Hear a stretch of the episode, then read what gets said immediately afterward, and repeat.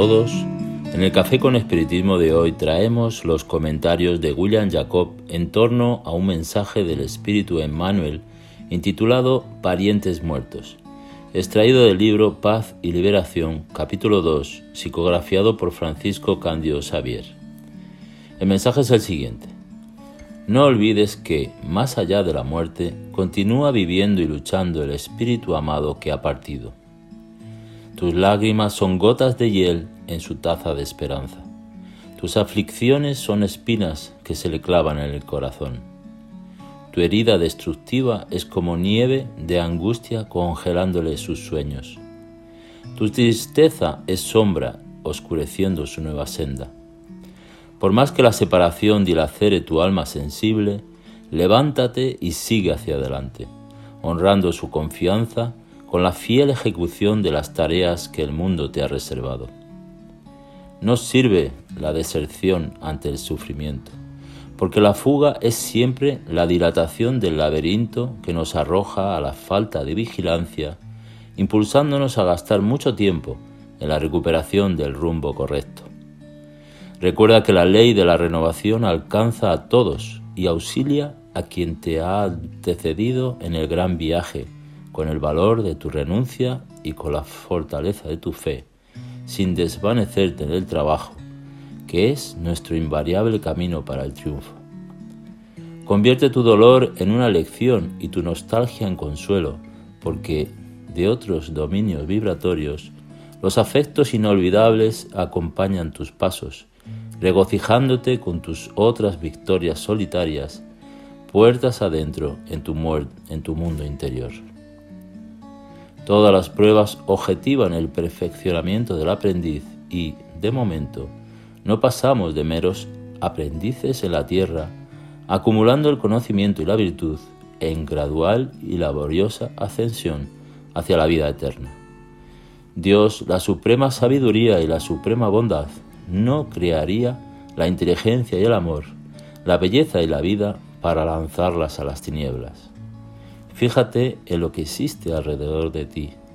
A cada noche en el mundo le sigue el esplendor del amanecer. Al invierno áspero le sigue la primavera llena de renacimiento y floración. El gusano, que hoy se arrastra por el suelo, mañana se liberará por el espacio con alas multicolores de mariposa. Nada perece. Todo se transforma en la dirección del infinito bien. Comprendiendo de esta forma la verdad, atesorando sus bendiciones, aprendamos a encontrar en la muerte el gran portal de la vida y estaremos incorporando en nuestro propio espíritu la luz inagotable de la gloriosa inmortalidad. Este mensaje de Emmanuel nos invita a que reflexionemos sobre la muerte de nuestros seres queridos, algo también bastante difícil para quien ya ha estudiado el espiritismo y ha comprendido que, de hecho, la vida continúa, pues, a fin de cuentas, la despedida siempre es algo que causa un cierto malestar, ya sea cuando nos despedimos de compañeros de trabajo, como cuando cambiamos de empleo, o cuando nos despedimos de compañeros de la escuela, o incluso cuando tenemos que decir adiós a alguien que se ha sentado a nuestro lado en un banco de espera por algunos minutos, tiempo suficiente para generar algún vínculo después de una charla agradable. Pero entonces, ¿está permitido llorar cuando alguien que amamos muere? Existe una gran confusión por parte de algunas personas que creen que el espíritu no puede llorar o ni siquiera sentir nostalgia de la persona que ha partido. En verdad, todo eso es normal. Lo que necesitamos evitar es la rebeldía y la desesperación, que nos perjudica a nosotros y a los que se fueron. La idea de que la vida continúa necesita estar bien grabada dentro de nosotros, pero, más que eso, es preciso reforzar que nos reencontraremos antes o después con aquellos que amamos. Sería muy cruel imaginar que todo lo que construimos en el campo de la afectividad terminaría con el cesar de los órganos físicos.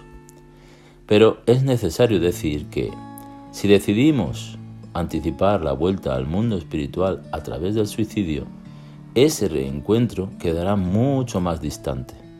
Lo que podría darse en algunos meses o años a través de la muerte natural puede demorar décadas o siglos por una muerte anticipada. Por tanto, por más que el dolor de la nostalgia sea difícil de soportar, es necesario buscar fuerzas y todo tipo de ayuda para resistir ante las pruebas de la vida con la certeza de que eso nos hará bien a nosotros, a los que se han ido y a los que conviven con nosotros. Mucha paz y hasta el próximo episodio de Café con Espiritismo.